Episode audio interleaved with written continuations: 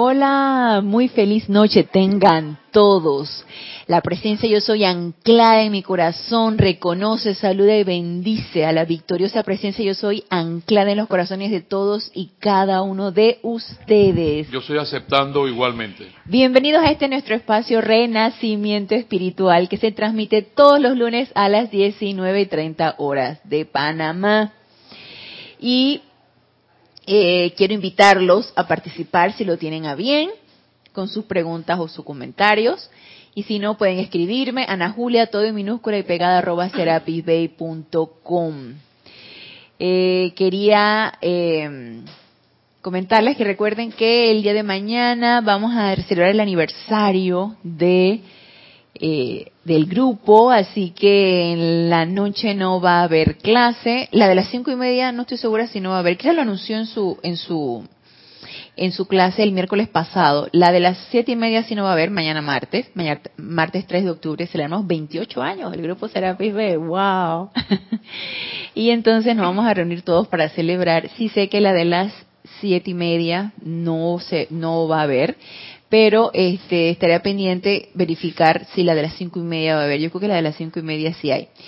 Y luego después de ahí entonces nos reunimos para celebrar los 28 años del grupo Serapis Bay de aquí de Panamá.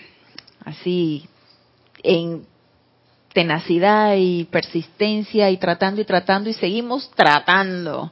Como estaba conversando con Mario yo aquí antes del, del, de, la, de que se diera inicio a la clase. Hay que tratar, tratar y seguir tratando y la vida está llena de oportunidades para darnos cuenta que necesitamos seguir tratando.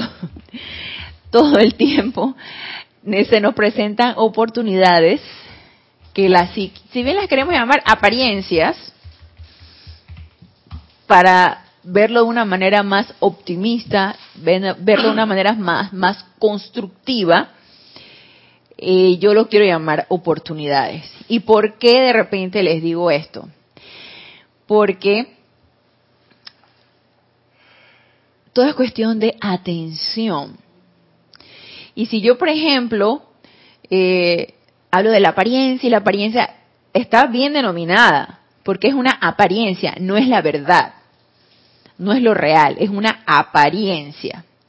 Pero si todo el tiempo estoy, que la apariencia y la apariencia esto y la apariencia lo otro, como que mi atención está como fijándose en la apariencia. Entonces le estoy desviando mi atención hacia esa apariencia. Pero si de repente desvío mi, atención hacia la oportunidad, entonces la capto desde el punto de vista mental, emocional, como la oportunidad y resulta como más constructivo cuando uno dice que hay una oportunidad para algo, tú tomas la oportunidad. No la dejas pasar, por lo menos no te gustaría dejar pasar la oportunidad. Entonces, al poner la atención en la oportunidad, de una vez se despierta en nosotros el deseo de tomar esa oportunidad para hacer lo que necesitamos hacer. Entonces es como una manera, una perspectiva diferente de ver o sentir lo que nos acontece diariamente, ¿no? Entonces, verlo como oportunidades y seguir tratando con cada una de las oportunidades diarias, suena bien chévere. Suena chévere. Como cuando uno lee la enseñanza de los maestros ascendidos y te dicen, cuando, que cuando te dicen los maestros, entre esos el amado maestro ascendido Saint Germain, te dice que cuando uno utiliza la llama violeta, y empiezas con la transmutación de todas las energías discordantes, a transmutar la causa y núcleo de toda energía discordante, eh, resulta que van a venir más, o de la misma naturaleza o de otra naturaleza. ¿Por qué? Porque nos hemos, convertido en un foco de llama violeta, de manera que la energía que es inteligente y quiere ser liberada, acude a ti, ya sea tuya o no tan tuya, pero viene acompañada de mucha energía discordante de la misma naturaleza porque la energía quiere ser liberada. Entonces, eh, queda uno en la situación de que de que me pasan más de cuatro cosas, suceden más de cuatro cosas, puede uno caer como en la, en la, en ese sentimiento de incapacidad. Realmente podré yo con todas estas cosas que me están sucediendo y puede uno sentirse como vencido y puede uno verlo desde ese punto de vista. Y cuando de repente tú lees la enseñanza de los maestros ascendidos, que precisamente te suceden a ti esas cosas, porque te has convertido en un foco de transmutación y porque estás en capacidad de poder manejar esa energía, ¡ey! Eso es alentador. Entonces se siente uno como optimista, se siente uno como que, ¡ey! Sí, entonces sí puedo y me está sucediendo esto porque sí puedo, y las oportunidades vienen una y otra y otra vez porque quiere decir que estoy en capacidad de poder manejar esto, y eso es alentador. Entonces cuando uno lee esto, tú dices que, hey, si los maestros ascendidos no te dicen las cosas y te tiran por el piso y te ponen en la depresión más espantosa, al contrario, te dicen la situación y te dan la solución. Y a todo esto te infunden entusiasmo y energía para que sigamos, porque si no, damos nosotros por el piso arrastrado de la depresión. Y no, y no es así, no es así. Ellos te dicen, esto sucede por esto. Y la ley es así. Y ustedes pueden hacerlo. Y tú sabes, son como nuestros y nuestros, nuestros, nuestros fans, así como nosotros somos fans de los maestros ascendidos, también son fans de nosotros y nos impulsan y nos llenan de entusiasmo para poder seguir adelante porque, como, como comentábamos Mario y yo antes de la clase, y nos decía el amado Señor San Germain, no es fácil ser santo, no es fácil ser santo en este mundo de apariencias físicas, no es fácil hacer el bien, cuando tú te das cuenta que hay tanto que hacer, cuando hay tanta energía discordante, circundante por todos lados. No es fácil. Se puede, pero no es fácil. Entonces, si nosotros ponemos nuestra atención en la apariencia, en lugar de poner en la oportunidad y ponemos nuestra atención en la presencia de yo soy o en cualquier maestro ascendido, podemos sentir ese impulso y ese entusiasmo de seguir adelante, seguir adelante con el empeño que nos hemos auto, eh, no quiero ponerlo como impuesto porque no es autoimpuesto, que, que hemos autoescogido. En ese empeño que nosotros hemos autoescogido, seguir adelante, porque sí se puede y estamos en capacidad de hacerlo. Entonces ya entrando un poquito en materia, recuerden que estábamos viendo los siete pasos a la precipitación y está, eh, en clase pasada vimos el discurso del amado de los y Mércules con respecto al primer paso, que es la voluntad de hacer, la decisión y eh, la voluntad de hacer. Y ese fuego que nosotros necesitamos para impulsar esa idea que se nos ha precipitado se precipita la idea porque pusimos nuestra atención en nuestra presencia yo soy, independientemente de la idea que sea, ya sea para algo propio, ya sea para algo personal, ya sea para algo no tan personal, independientemente de esa idea, se precipitó la idea porque estuvimos en la suficiente paz y calma, se precipitó una idea para hacer algo constructivo, hacer algo bueno, y de repente eh, eh, tienes la voluntad, decidiste, y tienes la voluntad de hacerlo, entonces se nos insufla ese fuego para poder hacerlo. Luego nos dice en el segundo paso el elogio en Casiopea, que fue donde nos quedamos en la clase pasada. Vamos a verlo aquí, repasarlo con respecto a los siete casos, a siete casos, los siete pasos. Nos dice, nos dice el, el primero, antecediendo a toda manifestación viene el deseo. Entonces la decisión y luego la voluntad de hacer. Luego en el segundo paso, Después de mí, o sea, nos dice el Elohim Hércules, después de mí, el poderoso Casiopea les da el don de la percepción, iluminación. Esto es la capacidad de reconocer la idea, de asirse a ella, de meditar sobre ella y de atraer los medios y maneras que les permitiera llevarla más rápida y satisfactoriamente a la forma. Entonces ahí como que se va como despejando la bruma de que como que tú quieres hacer algo pero no sabes qué. Entonces se te da la manera de percibir la idea más clara, de ver cómo la podemos hacer, y se nos dan los medios y maneras para poderla realizar y poderla traer a la forma. Entonces como se nos despeja la bruma de cómo puedo yo hacer tal o cual cosa. Entonces nos decía aquí el amado, eh, empezamos, creo que la clase pasada nos quedamos con el primer discurso de aquí del Elohim Casiopea. Estamos en los siete poderosos Elohim hablan, este es el libro, y estamos en el capítulo 2 con el discurso del amado Elohim Casiopea. Y nos dice, yo soy Casiopea, Elohim de la percepción y la sabiduría. Y decíamos que percepción es todo aquello que nosotros captamos a través de nuestros sentidos, que inicialmente estaban puestos allí, o nacimos con estos sentidos, para poder ser irradiadores los sentidos estaban hechos para poder irradiar toda cualidad divina a través de los cinco sentidos y el sexto que es la intuición, para poder ser irradiadores. Pero ya sabemos qué fue lo que pasó. Se volteó la tortilla al revés y entonces hemos sido magnetizadores a través de esos sentidos de pura apariencia. Pero resulta que esa percepción se hace a través de los sentidos. A través de mis sentidos situaciones percibo que quiero hacer algo, se me descarga la idea y entonces ahí entra el ojo en Casopea para descargarme esa percepción de qué se trata, la idea, cómo puedo llevarla a cabo, ya esclarece mi idea y cómo puedo llevarla a cabo. Entonces nos dice, Elohim del poder concentrado de la atención sin el cual la mente no podría concebir ni hacer nada, ni ahora, ni nunca. Entonces ya sabemos que a través de la atención es como podemos realizar lo que queremos realizar. Y, y nos sigue diciendo, el poder de la atención de ustedes, mis amados, es la puerta abierta a su mente y conciencia.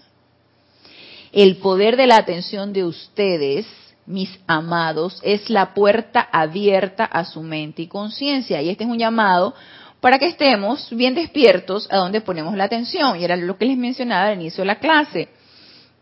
La atención puede ser desde... Es que la atención es a través de los sentidos. Si ustedes se fijan, sin los sentidos, ¿quién podría poner atención sin los sentidos? Yo no sé cómo podríamos poner atención sin la vista, sin el oído, sin el gusto, sin el olfato, sin el tacto. Está difícil poner la atención así. O sea, sería así como que no veo, no siento, no escucho, no oigo, no degusto, no nada. Entonces, eh, ¿cómo puedes poner la atención? Estamos hablando del mundo externo, ¿no? Sí, ¿Qué sucede con las personas que, por ejemplo, los, no videntes o los sordomudos? ¿Eso es algo karmático? Esa es, obviamente eso es una apariencia escogida esa es una auto escogida. Eso fue pactado desde los plenos internos. sí. Toda condición física, de salud, de lugar de familia, de amistades, de país, todo es un engranaje desde el punto de vista de los ámbitos internos, tiene que ver con ligas kármicas y tiene que ver con este, energía no transmutada, por ejemplo. Recordemos que nuestro elemental del cuerpo, eh, ellos están hartos y cansados de que estemos haciendo desastres con, la energía elemental con, y el, con, lo, con el cuerpo físico. Entonces ellos se revelan ante cada encarnación de servirnos nuevamente como vehículos, tanto el palpable que es el físico como los otros que son etéricos, el mental, el emocional y el, y el y el, este, y el etérico son no visibles, pero también es energía y son cuerpos. Entonces, todo esto, todos estos vehículos inferiores eh, son, en cada encarnación son como consecuencia de energía no redimida. Y en los hábitos internos, cuando uno está libre de, del aprisionamiento de la mente y de la y del aprisionamiento de toda la energía discordante y todas las ligas kármicas y todos los karmas uno dice sí yo voy a ir al plano esto yo lo estoy diciendo porque yo me lo he imaginado de esa manera conmigo. Sí yo voy a ir al plano físico y no importa que me falte un brazo que me que no tenga ojos para ver que no importa yo seguiré manifestando la perfección a través de los sentidos que me queden uno hace eso. Es también porque en los planos internos uno está con la conciencia de que esto acá es una es, irreal. Fíjate que no no lo yo yo a mi manera de ver Yo no veo que es así, pero estamos tan llenos de energía tan bella y tan constructiva y somos y somos lo que realmente somos en los planos internos, porque nos libramos de toda de toda energía destructiva aquí en este plano físico y allá somos libres, no somos libres en Dios, pero somos libres en los ámbitos internos y estamos rodeados de los seres ascendidos, y estamos, estamos en las aulas con los demás almas, y, está, y todo es tan bello que tú sientes, y de hecho la tenemos, que tú puedes vencer todo aquí en este plano físico. Y yo siento que no es que sepamos que es irreal, porque cuando nosotros pasamos por el tribunal kármico se nos pasa la película de todo lo que nosotros hicimos en la encarnación. Entonces estamos bien conscientes de lo que no llegamos a hacer, y luego hacemos la promesa en la siguiente encarnación de que vamos a hacer y hacer y hacer. Y como nos sentimos tan bien y tan libres, decimos, sí, yo voy a hacer independientemente de cualquier cosa, eso yo lo voy a hacer. Pero ¡zas! encarnamos, vienen las limitaciones físicas, las limitaciones mentales, las limitaciones emocionales, las limitaciones etéricas, y nos dejamos aprisionar por estas limitaciones. Y el velo de Maya que no nos permite recordar todo lo que nosotros, es que si pusiéramos nuestra atención en todo y recordáramos todo lo que nosotros vivimos en los planos internos, tendríamos la suficiente, pienso yo, la suficiente fortaleza para poder magnetizarlo y poder traerlo aquí a este plano físico. Pero sí, sí se puede hacer si estamos en esa constante conexión. Lo que pasa es que no somos constantes con esa constante conexión con nuestra presencia yo soy y con nuestro santo ser crístico. Por eso nos pasa lo que nos pasa, por eso nos dejamos convencer de que estamos limitados, por eso nos dejamos convencer de que no podemos, porque la atención no la tenemos allí, o sea, le abrimos la puerta a todo lo demás y le cerramos la puerta realmente a ese recuerdo etérico o a esa energía constructiva o a ese o ese ese, ese, ese, esa descarga de entusiasmo, de amor, de todo eso que está presta para nosotros y sin embargo no la invocamos o no la aceptamos tal cual es. Porque si fuera así, Rasne, yo siento que nada podría contra nosotros. Nada. Independientemente de todas las cosas que tú te enteres, de todo lo que vivas. Vamos a ponerlo de una manera práctica. Este, estuve yo, sí fue, eh, fue en la mañana, sí, fue en la mañana, iba yo manejando para mi ocupación de la, de, la mañana y entonces escucho por las noticias, sí, que no sé qué hubo, ¿cómo fue? En un, en, una, en un evento allá en Estados Unidos, en una, en una fiesta, creo que, creo que era una fiesta al aire libre y un francotirador agarró, un concierto, es un concierto de músico country en Las Vegas donde había muchísimas personas y desde un hotel un francotirador empezó a, con una ráfaga, a, a que todo desencarnaran de todas maneras. Entonces, desencarnan porque desencarnan, todo desencarnan aquí. Entonces empieza a, a, a, matar un poco de gente y tú te pones a pensar, ok, he percibido a través de mis sentidos, del oído, esto que me están diciendo, por supuesto que llego y no falta quien te enseñe el video por el celular de lo que sucedió, lo percibes a través de la, de, la visión.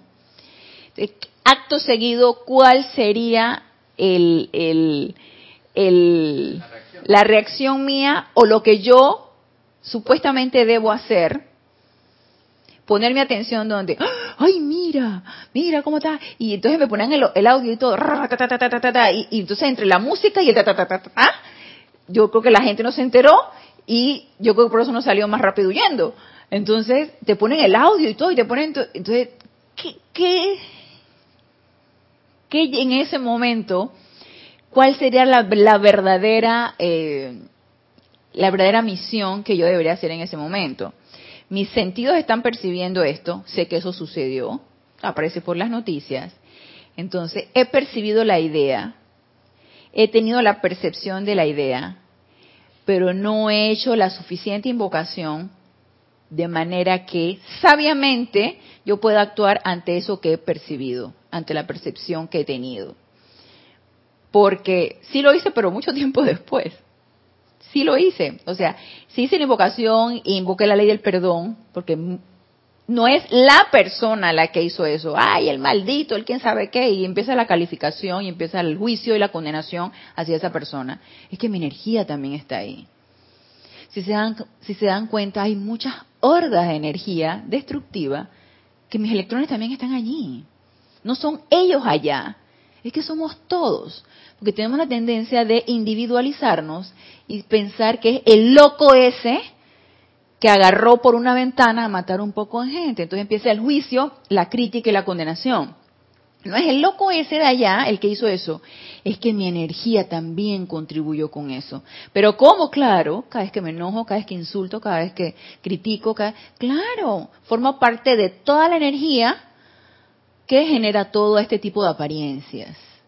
Entonces, en ese momento faltó la sabiduría de mi parte para que sin dejarme permear por la situación, ni poner demasiada atención en eso, de una vez invocar la ley del perdón y la llama violeta y por lo menos el confort para todas esas personas que habían sufrido ese evento o de las personas que desencarnaron o de las que estaban heridas o lo, que sucediera. Los familiares, todo, toda esta situación traumática. que, Uy, por supuesto, no, porque no faltó quien se ve en las noticias, ese, mátenlo, todo este tipo de cosas a las que contribuyó uno de una manera inconsciente, porque descontroladamente uno contribuye a la calificación y a la crítica a la condenación. Condénelo, que no, no, si ustedes no supieran todas las cosas que yo escuché, él no debieron haberlo matado así, él, creo que hasta se suicidó, yo ni me enteré bien cómo está la cuestión, pero la cuestión es que debieron haber hecho esto y lo otro, y tú dices que, pero wow, cómo la mente crea todas las diferentes maneras, me, me, me recordó a la película de William Shakespeare, Tito Andrónico, cuando hasta yo me regocijé con Tito Andrónico por todas las cosas que le habían hecho y lo que le habían hecho a la familia, a los hijos, ahorita lo, lo, que recuerdo yo, me emocioné cuando él tomó venganza matando a los hijos de la persona que le hizo daño, los hizo picadillo y se los sirvió en un pastel. Muy Game of Thrones, ¿no? De, para mí el, el, el, el, R.R. Martin este leía mucho Shakespeare. Entonces, eh, se lo sirvió en un pastel y yo, Claro, sí, así debe haber sido. Y tú dices, qué bien hecho. ¿Qué pasó allí? ¿Por qué estás condenando? Que tú sabes por qué la persona lo hizo y si parte de tu energía también estuvo ahí y tú eres responsable de esa energía. Entonces, sabiduría. Aparte de percibir, requerimos la sabiduría. Y recuerda que nos dice el amado Maestro Ascendido Kuzumi lo que la sabiduría es, es encarar ese sol dentro, es mirar hacia adentro, es invocar a tu presencia, es hacer el llamado y que se descarguen los medios y maneras para qué? Para que según lo que tú percibiste, poder actuar de una manera constructiva. ¿Cuál hubiera sido de repente mi idea, y que lo fue, mi idea en ese momento? De haber visto esa situación, me de lo que me presentaron a través de los videos, de lo que escuché a través de las noticias, más presencia, ¿cómo poder servir ante esta situación? La idea es, ¿cómo puedo servir? ¿O quiero servir? Es mi deseo y la voluntad de servir ante esta situación. Estoy aquí en Panamá, no importa, igual estoy allá en Las Vegas, eh, en conciencia proyectada, a ver de qué manera puedo servir. Ok, punto, eh, paso uno. Paso dos, que se me esclarezca de qué manera puedo servir. Porque mi idea es servir. Entonces, que se me devele de qué manera puedo servir de una manera constructiva y útil. Vienen los medios y maneras. Y ahí viene la, la manera como yo puedo servir. Ah, es invocando la ley del perdón, es utilizando la llama violeta transmutadora, es teniendo una visualización. Y si tengo un libro de decretos a la mano, mi libro de decretos, si no, un decreto que me salga del corazón y mientras hago el decreto, visualizo toda esa área y toda esa situación transmutada, disuelta, consumida, aparte de que invoco a la mamá Mahashohan para que el confort se dé en toda esa situación. Y he servido, porque esa es mi idea, mi deseo, y tengo la voluntad de hacerlo. Y así lo podemos hacer en cualquier tipo de oportunidades que se nos presente aquí en este plano físico. Pero porque no porque tú tú dices que ay la ley de la precipitación así que se precipite lo que yo puedo tocar, lo que puedo utilizar y si es dinero, mejor. Entonces tú de una vez empiezas a ver de qué manera tú puedes precipitar lo tangible y lo visible. No, tú puedes precipitar un, un decreto para poder servir, una llama violeta para poder servir, porque yo tengo el poder de precipitarlo. Y entonces estás transmutando, disolviendo y consumiendo una situación y estás dándole confort a un hermano que lo está necesitando. El Cristo interno. El Cristo interno de por sí es el medio y la manera.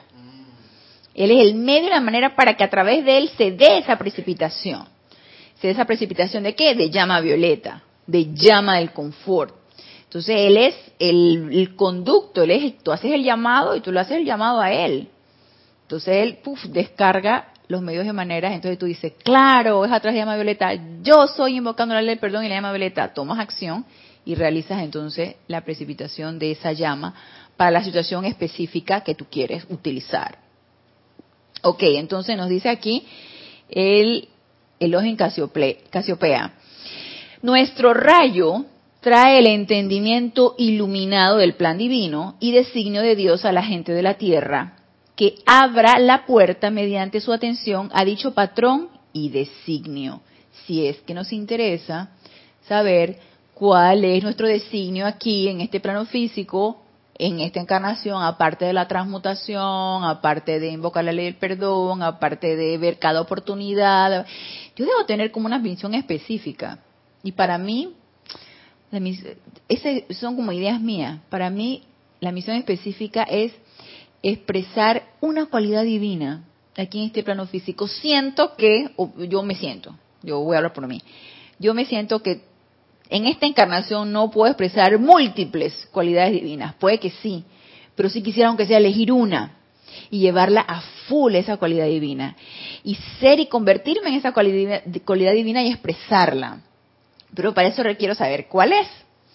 Entonces, probablemente el elogio en Casiopea pueda darme luces, aparte de todos los seres de Dios del segundo rayo, el rayo de la iluminación, puede darme luces a ver cuál cualidad divina es la que yo he elegido convertirme, manifestar e irradiar aquí para beneficiar a cuantas personas yo quiera beneficiar. Y a veces nos perdemos en la idea del famoso plan divino y tú piensas que es múltiples cosas que necesitas hacer y hacer. A lo mejor nada más es una, a lo mejor es algo muy sencillo. Pero a cada uno de nosotros requiere, primero, como autoanalizarse si realmente quiero saber qué misión necesito cumplir aquí y la otra es si lo quiero ser y hacer. Entonces, pienso que esa es como una tarea interna, individual de cada uno de nosotros. Entonces nos dice aquí, elogio en Casiopea. Cuando recientemente el amado Hércules se dirigió a ustedes, les dijo que la primera actividad de toda creación es tomar la decisión personal de hacer. Eso es lo primero, lo primero de lo primero. Decisión personal de hacer. Ya la tengo tomada, ya sé qué quiero hacer. ¿Qué quiero hacer? Servir. Ok. Ninguna actividad se lleva a cabo en la tierra ni en el cielo hasta tanto la inteligencia con libre albedrío no tome la decisión de hacer y de alcanzar un logro. Entonces recuerden, ¿se acuerdan el pasaje que les dije del, de San Patricio? Cuando él estaba orando y se fue al monte a orar y orar porque no quería que su gente eh, que cayera en una muerte espiritual o, o no pudiera despertar a ese, a ese crecimiento espiritual. Entonces que hasta el mismo Víctor y le llegó a decir que se bajara de ahí, él hasta que no se le develara lo que él necesitaba hacer o se le diera lo que él estaba solicitando, no dejó de orar, invocar y solicitar, porque él tenía esa voluntad de hacer y tenía el deseo de alcanzar el logro, porque uno puede tener la voluntad, pero tú puedes decir, ¿lo lograré o no lo lograré? Lo, no lo lograré. ¿Podré llegar a mi cometido o no? Si te entró la duda, puede ser que no tengamos la suficiente voluntad. Yo pienso que cuando se nos insufla esa voluntad, ahí en conjunto va la decisión del logro. Yo lo voy a lograr. Ahí va esa decisión del logro. Y fíjense que pueden ser cosas tan sencillas. Si bien la verdadera precipitación consciente viene de esa atención puesta en tu presencia yo soy y manifestar toda idea divina de esa presencia yo soy, yo de repente lo traspolo aquí al, a lo que uno normalmente hace en tu vida diaria. Y yo recuerdo que yo les he comentado en otras ocasiones en las clases que yo tenía un cometido y era que las orquídeas que a mí me habían regalado, esas orquídeas florecieran. Pero yo no tenía la menor idea de cómo quedó una orquídea, ni qué hacer con la bendita orquídea. Me la regalaron y entonces yo primero tenía que, yo tenía la idea de que yo quería, la idea era que yo quería orquídeas bonitas, eh, tener un par en mi balcón y cuidarlas y ver la manera como yo podía llegar a eso. Me las dieron yo me tenía primero que instruir con respecto al cuidado de las orquídeas. Yo no tenía la menor idea cómo se hacía. Primero no tenía la menor idea de jardinería. Hasta que hace cinco años yo adquirí mi departamento y quería tener un jardincito en mi balcón, así que yo empecé a instruirme de jardinería. Resulta que entonces empecé con los cactus, no tenía la menor idea de cactus, así que empecé a instruirme con respecto a los cactus, ya tengo muy buen par de cactus allí. Y luego viene el regalo de las orquídeas, que también es una planta que me encanta y una flor que me encanta. Entonces yo decía, yo quiero, te, quiero que ellas florezcan, esa era la idea. Y yo, a pesar de todas las apariencias, que fueron tres años de cuidar las orquídeas, algunas no vivieron, otras se reprodujeron, y nada más era que echar raíces y raíces y raíces y hojas y hojas y hojas, yo no veía nada de flores, ni flores, ni flores, pero yo tenía la certeza del logro. Yo decía, ellas van a florecer. Yo sé que ellas en algún momento van a florecer. Y esa certeza del logro, que te la da esa voluntad, se dio después de tres años. Y florecieron. Y están echando sus flores. Y yo estoy fascinada y le doy las gracias a las benditas orquídeas porque me han regalado flores. Pero si yo hubiera, como me, me, dice la, la persona que me las regaló, porque me dice que, oye, ¿y las orquídeas están floreciendo? Le digo, no, todavía no ha florecido, no han echado ni una flor. Ah, bota eso y te voy a regalar otras porque esas no sirven. Le digo, no, yo le he invertido todo mi amor, todos mis cuidados, toda mi atención, ellas van a florecer. Entonces, esa certeza del oro y esa voluntad de cuidarlas, de, de prestarle la atención, de darle todo el amor y todo eso, con la certeza de que va a suceder, se dio. Entonces, si se fijan, eh, puede ser un ejemplo muy sencillo de tu vida diaria, pero tan fácil de practicarlo en cosas pequeñas para que podamos luego ponerlo en práctica en cosas mayores. Y así podemos escoger cualquier proyecto que podamos tener en nuestra vida diaria. Cualquier proyecto donde podamos poner en práctica esa voluntad, esa certeza de logro, esa idea clara y los medios de maneras como realizarlo. Entonces nos, nos sigue diciendo aquí el amado Elohim Casiopea. El propósito del segundo rayo es la percepción y la contemplación activa e iluminada del plan y designio divino. Después de expresar la voluntad de servir a Dios, después de tomar la decisión y de rendirse a la voluntad de Dios, en el lugar secreto del propio corazón, tienen entonces que recibir la idea divina. Las indicaciones en cuanto a cómo manifestar dicha idea y esa parte del plan divino que su propio Cristo interno hará que ustedes formulen y exterioricen. Entonces nos dice aquí el en Casupea que ellos mismos, que son constructores de la forma, cuando la guardiana silenciosa les dio el patrón de lo que era el planeta Tierra, ellos mismos tuvieron que aquietarse y tuvieron que decir, ok, esta es la idea, esto es lo que vamos a realizar. Entonces, ellos que son constructores y que a lo mejor tú pudieras decir no, a mí me dieron esta idea, pero yo tengo otras más que pueden este, hacer mejor lo que a mí me han dado.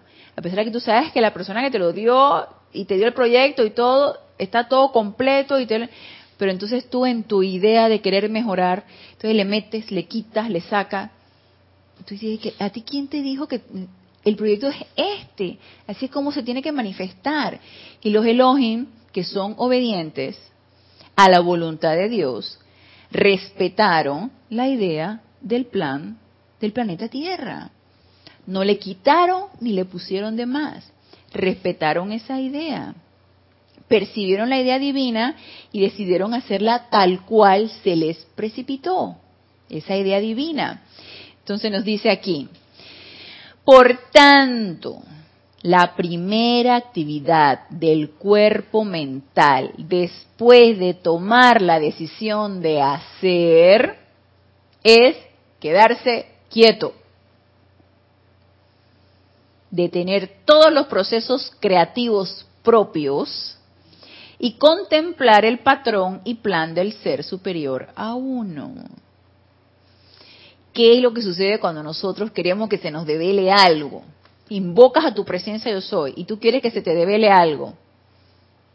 Lo primero que tú probablemente se has podido intuir algo, no, esto no puede ser te parece como que esto no es. Y le metes y le sacas y dudas y, estás modificando y, a lo mejor si fuera de esta manera, a lo mejor si fuera de esta otra. Entonces la, la mente empieza, porque como tú eres tan creativa y tan creativo, entonces tú sabes más que tu presencia yo soy, entonces tú le metes, le sacas y le vuelves. ¿Y qué es eso? Pues la misma personalidad, la que está modificando lo que pudiste haber percibido. Y como sabe que uno duda, la personalidad se agarra de eso y dice, esto no es.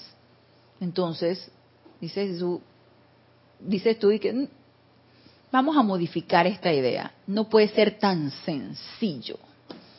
Tiene que ser más complicado, porque si viene de la presencia yo soy, tiene que tener un grado de complicación. No puede ser tan sencillo. Entonces tú le metes, le sacas, porque la mente externa y el ser humano es así. Aquietamiento. Es lo que nos dice el Elohim Casiopea. Ya tengo la voluntad de hacer, ya tengo la voluntad de servir. He percibido la idea, ah, ¿de qué manera puedo servir? ¿Ok? Aquietémonos para que se devele esa idea y se develen los medios y maneras. Aquietamiento mental. Poner esa mente quieta. No de que yo puedo hacer, yo puedo volver yo sé que la mente, bueno, yo lo hablo por mí, la mi mente es la loca de la casa. Entonces ella está desaforada todo el tiempo, ideando, pensando, eh, parloteando, en mi caso. Entonces yo sé que necesito ponerla quieta para poder percibir la idea y saber cómo lo voy a hacer. Entonces nos dice, ahora, ok, nos dice, después de tomar la decisión de hacer, es quedarse quieto, detener todos los procesos creativos propios y contemplar el patrón y plan del ser superior a uno. En el caso de ustedes, sería su Cristo interno, que era lo que estábamos conversando, Rasni. En el caso de nosotros, es poner la atención en nuestro Cristo interno, en nuestro santo ser crístico, y esperar que Él nos devele qué idea o de qué manera yo puedo hacer tal o cual cosa. En el caso de ustedes sería su Cristo interno y el maestro ascendido que está trabajando con ustedes, en caso que invoquemos a un maestro ascendido. En nuestro caso, dice el Elohim, se trataba de los mismísimos padres dioses del sistema. Entonces la idea a través de quién va a ser percibida y, de, y quién nos va a develar cómo se puede realizar a través de nuestro santo ser crístico, nuestro Cristo interno. Ahora, mis amados corazones, el cuerpo mental de ustedes fue creado justamente para ese propósito. Fue creado para ser un campo magnético mediante el poder de su atención.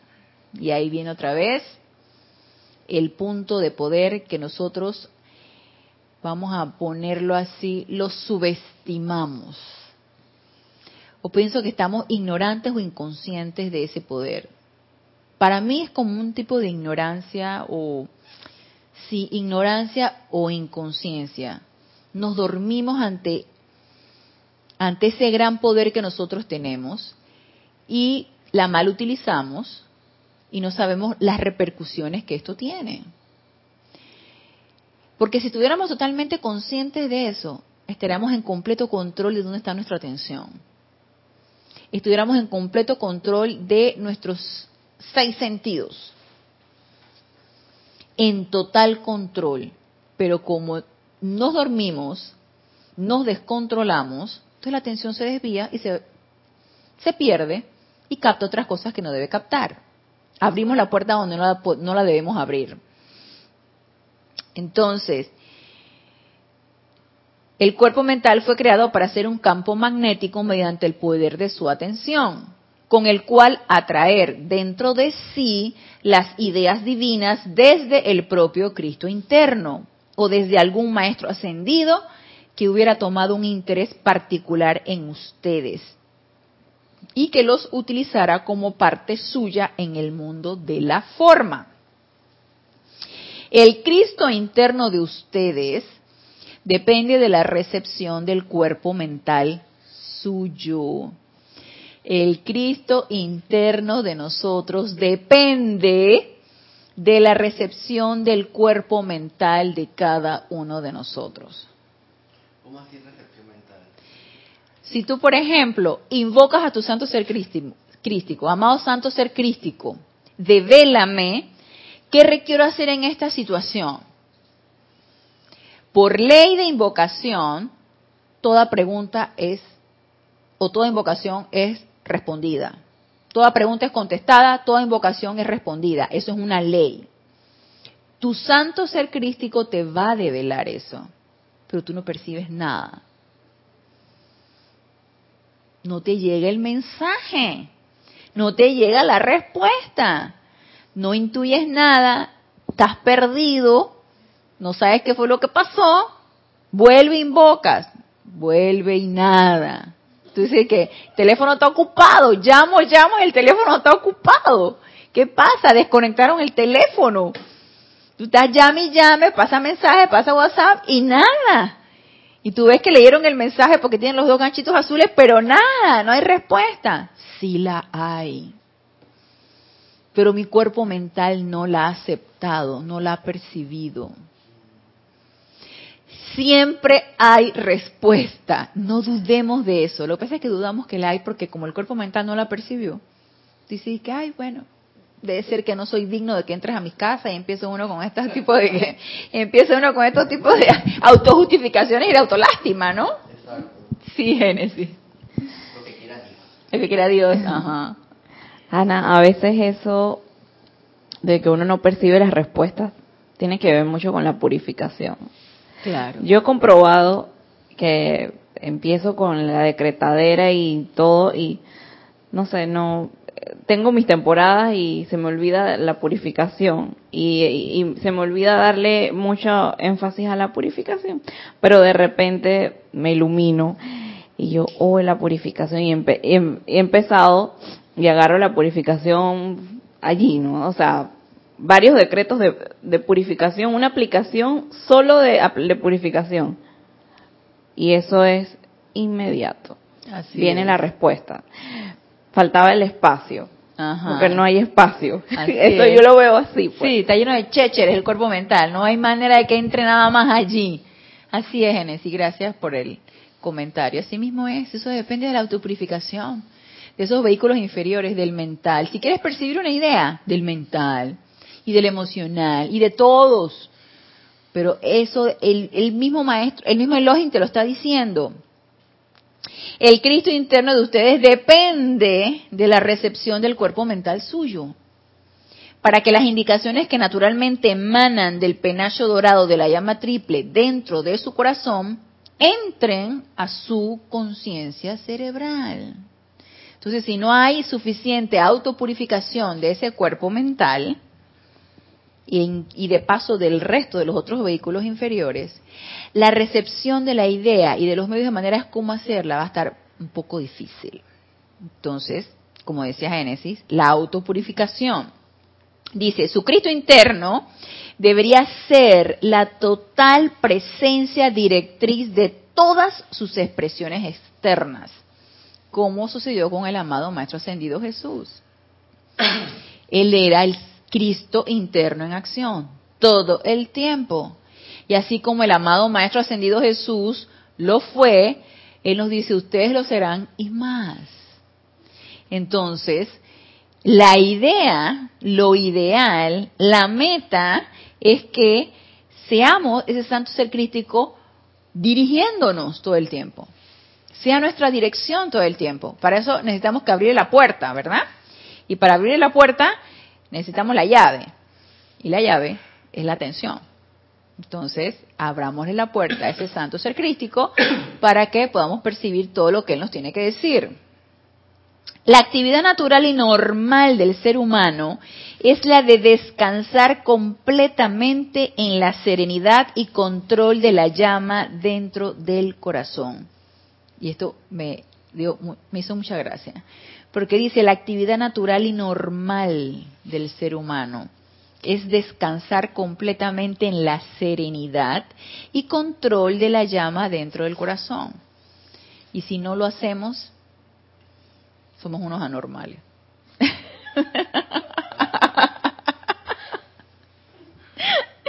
somos anormales, porque la actividad normal y natural es esa, pero resulta que no está en nosotros, no lo hacemos. Y se vamos a repetirlo. La actividad natural y normal, natural, eso es algo natural en nosotros y normal en todo ser humano, es la de descansar completamente en la serenidad y control de la llama dentro del corazón. Esa es nuestra actividad natural. Ey, ¿cuándo la perdimos, Rasni? No sé. ¿Cuándo dejamos de ser antinaturales? Ni idea. Lo cierto es que somos anormales y antinaturales, porque no descansamos para nada en la serenidad de esa llama triple. Cuando ponemos la, fijamos la atención en otra cosa. En otra cosa y nos vamos a perturbar por eso. Y la serenidad y la calma y la paz, no, eso no, no, no, eso no puede, no puede ser tan fácil. Tiene que haber cosas elaboradas, esotéricas y elaboradas para que eso se dé. No, no, no puede ser tan fácil. Nada más ponerme atención en el corazón. No, hombre, no, no, no, no tiene que haber algo más, ¿no? Y estamos en esa constante búsqueda de algo más. No puede ser así tan sencillo. No, no, no, no, no, no, no, no. Eso no, está muy sencillo. Entonces, esa es una actividad natural y normal en el ser humano. Nos dice la llama triple de amor, rosa, sabiduría dorado y poder azul. Esa llama dorada de sabiduría lleva en sí las directrices del Cristo interno a la conciencia externa y debería estar constantemente en control del vehículo mental. Pero nuestro vehículo mental nos, no quiere, no quiere y no va a querer nunca. Nosotros tenemos que hacer que él quiera porque él es rebelde, porque los vehículos inferiores son así, porque andan por su cuenta, porque no les interesa que los controle nadie y son rebeldes. Pues. Entonces, eh, es importante la autopurificación para que se dé esto, para que sea el santo ser crístico el que entre en control. Debería estar constantemente en control del vehículo mental precipitando dentro del mismo las ideas divinas que los grandes seres escogen canalizar a través de ustedes.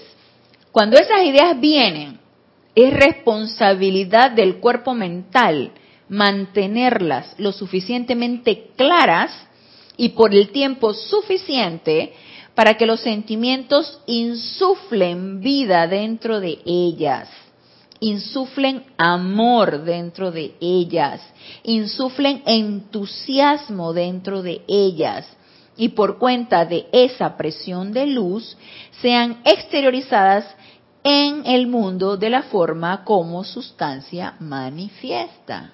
Entonces ya sabemos cuál es el tercer paso para esa precipitación, pero para eso necesitamos tener bien clara esa idea, que ese cuerpo mental se aquiete, que ese cuerpo mental la perciba, se quede en paz con esa idea y no, la, no que la sabotee, no la debe sabotear, debe estar feliz y contenta de haberla percibido y entonces mantenerla, sostenerla hasta que pueda energizarse con el sentimiento.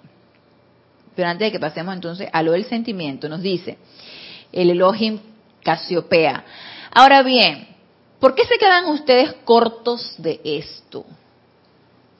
Se los diré, mis amados, sus cuerpos mentales, que están supuestos a ser estos claros campos magnéticos de energía consciente, están tan llenos de conceptos acumulados durante millones de años de vivir.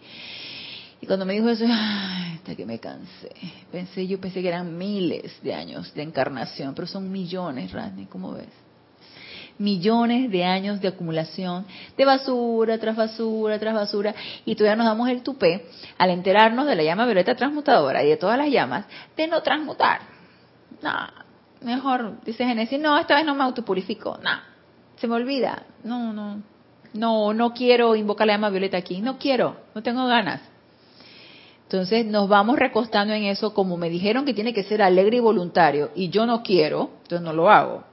Entonces, ¿hasta cuándo vamos entonces a no querer? Entonces invoquemos a querer querer. Así que las herramientas las tenemos.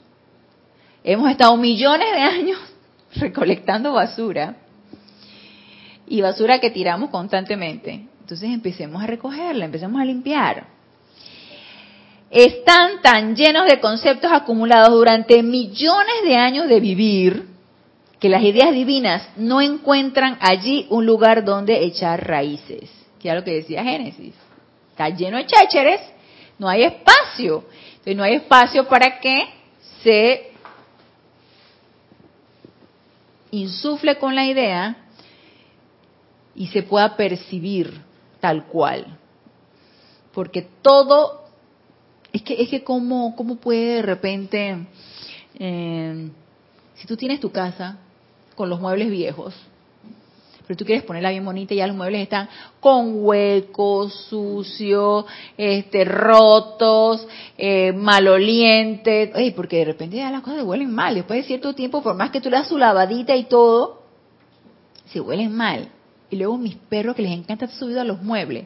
Gracias a Dios tienen un tapiz donde yo lo le quito el fond, el, el tapiz. Supuestamente el tapiz se debe que limpiar con su con líquidos y quién sabe qué. Yo ve lavadora. Y mira que gracias Padre no se encogió, porque si hubiera encogido me quedo sin mueble. Lavadora, va para la lavadora. porque Van agarrando olor a perro. Entonces, por más que tú los tengas limpiecitos y todo, huele.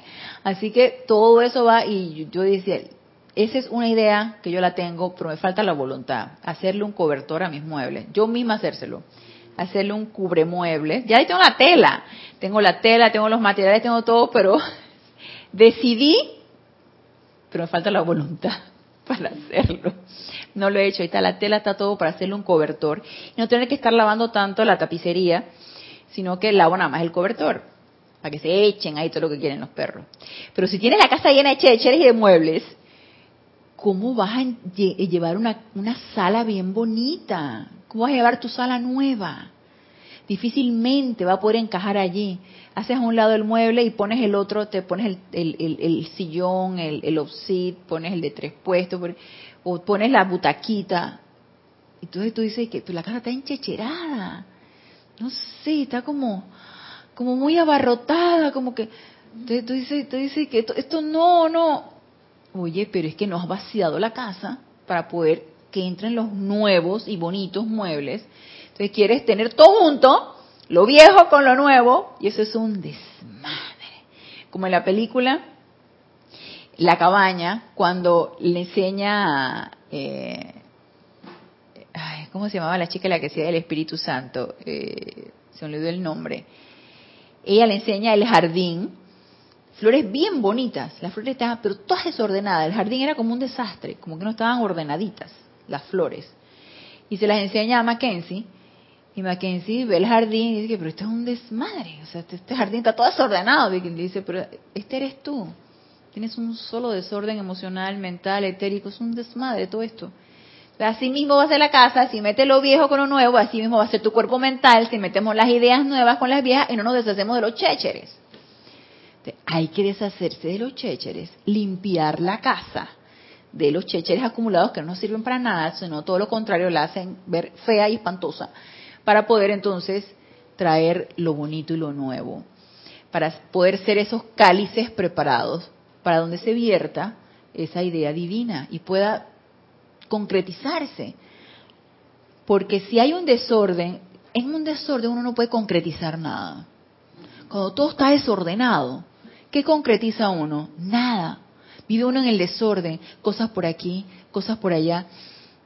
A mí me pasa que cuando la, la señora que me va a limpiar los sábados, porque me limpia la casa una vez por semana, la señora que me va a limpiar la casa los sábados, a ella le encanta limpiar todo, a mí me encanta que ella limpie todo, claro. Pero entonces ella agarra y agarra todo y lo va bajando y lo va, lo va limpiando y lo va acomodando, pero lo acomoda a su manera. Entonces, cuando yo voy a buscar las cosas, ¿dónde está tal cosa? ¿Dónde está? Y busca y saca, ya, ¿dónde me lo metió? Y que uno sabe dónde tiene sus cosas, porque yo a mí me mis cosas ordenadas. Ella no es que las desordena, pero las pone en otros lados. Entonces, y no puedes concretizar nada si todo está por todos lados y tú, tú no mantienes tu orden. Orden ante todo para concretizar las cosas. Entonces nos dice aquí el elogio en Casiopea, tenemos conceptos acumulados durante millones de años de vivir, de manera que las ideas divinas no encuentran allí un lugar donde echar raíces. El cuerpo mental de la humanidad, debido a sus intentos de satisfacer los apetitos de los sentidos, ha sido sembrado con cizaña, maleza y todo concepto humano concebible. Por consiguiente, el Cristo interno a través de la llama en el corazón, los grandes maestros de sabiduría y todos aquellos que pretenden llegar a la humanidad a través del cuerpo mental de esta, no encuentran ni siquiera entre los chelas conscientes, y eso decir yo dije, ups, ni siquiera entre los chelas conscientes o los estudiantes de la luz, nos consideramos así como medio despiertillos, ni siquiera entre los chelas conscientes los levantados cálices mentales que estén receptivos, abiertos, puros, consagrados y concentrados dentro de los cuales plantar la idea divina. Y tú dices, hay que trabajar. Porque si para plantar la idea divina necesitamos estar receptivos, abiertos, puros, consagrados y concentrados en qué? En tu presencia yo soy y preparar ese vehículo que es el cuerpo mental para poder para que esa idea divina se plante, eche raíces y se concretice. A mi manera de ver, hay trabajo por hacer. Y sobre todo en ese cuerpo mental y en esa autopurificación. Nos dice, por favor, Dejen ir, dejen ir, dejen ir. ¿Y a quién les recuerda esto? ¿A quién les recuerda? Dejen ir, dejen ir, dejen ir, dejen ir, dejen ir a la amada Madre María. Ella siempre dice eso, dejen ir sus conceptos humanos de las edades. Oh amados corazones, la verdad es una presencia que incomoda. Son muchos los seres humanos que al buscar conocimiento, sabiduría y educación, buscan tan solo confirmar sus propios conceptos. La cosa tiene que ser como yo pienso, ¿te entiendes, no? Tiene que ser así. Si eso no congenia con lo que yo pienso, entonces no. Entonces, ¿ahí qué hay?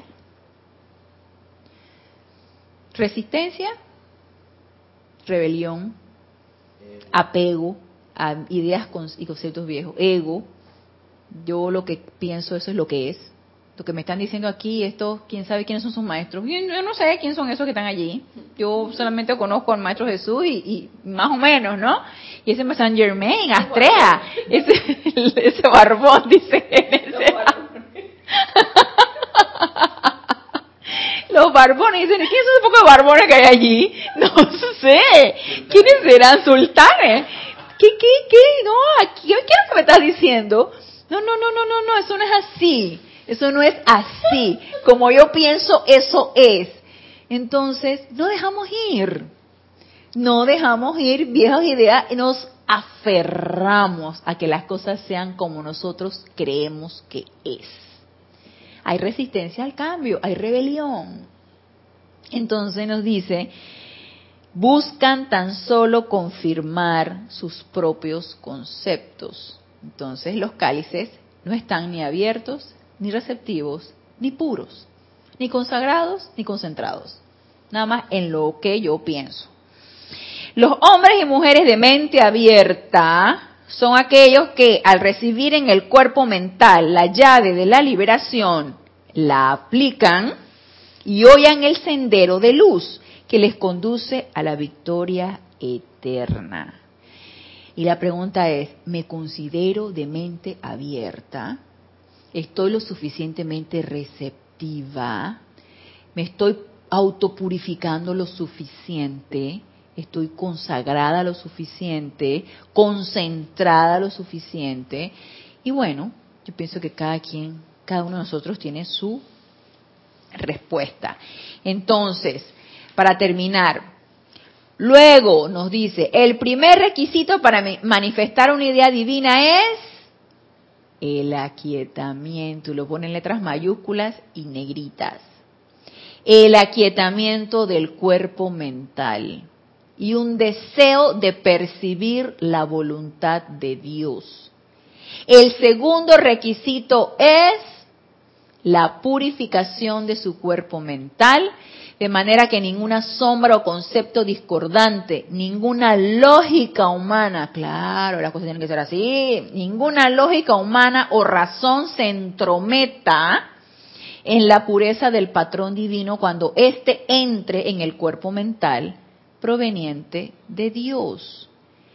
Esta pureza protege a la idea divina para que no sea disuelta o literalmente devorada por los múltiples conceptos humanos que allí han morado en el pasado. Luego, una vez que sean ustedes capaces de percibir ese diseño en su pureza, el tercer requisito será la concentración de sus energías sobre el mismo, de manera que pueda ser exteriorizado. Entonces, todo estos son los, él nos está explicando los pasos a la precipitación que por el momento vamos por lo que es la purificación del cuerpo mental y el aquietamiento para percibir la idea divina. Entonces, ok, dice, el cuerpo mental convoca a los sentimientos. El cuerpo mental convoca a los sentimientos y pide que la luz de los mismos se desborde rítmicamente a través de dicho pensamiento forma, hasta que dicha forma sea llenada y bajada dentro de la sustancia etérica. De la sustancia etérica se baja entonces al interior de la forma manifiesta precipitada.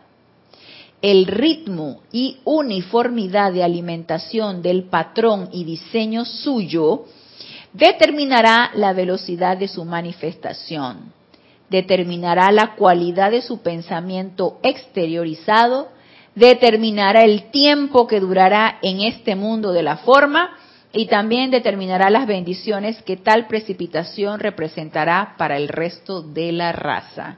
Y esto lo vamos a reforzar cuando veamos el tercer paso que es lo que nos va a decir el Orión con respecto a insuflar ese amor divino en esa idea que aquí nos está diciendo varios puntos importantes en cuanto a, dependiendo de ese amor, de esos sentimientos que yo le meta a esa idea, asimismo va a ser la cualidad, la duración, la forma y todo lo demás que vamos a ver en la próxima clase. Así que los espero en la próxima clase, en este nuestro espacio Renacimiento Espiritual. Lunes 19.30 horas, hora de Panamá. Gracias, amados hermanos, por darme la oportunidad de servirles. Y hasta el próximo lunes, mil bendiciones.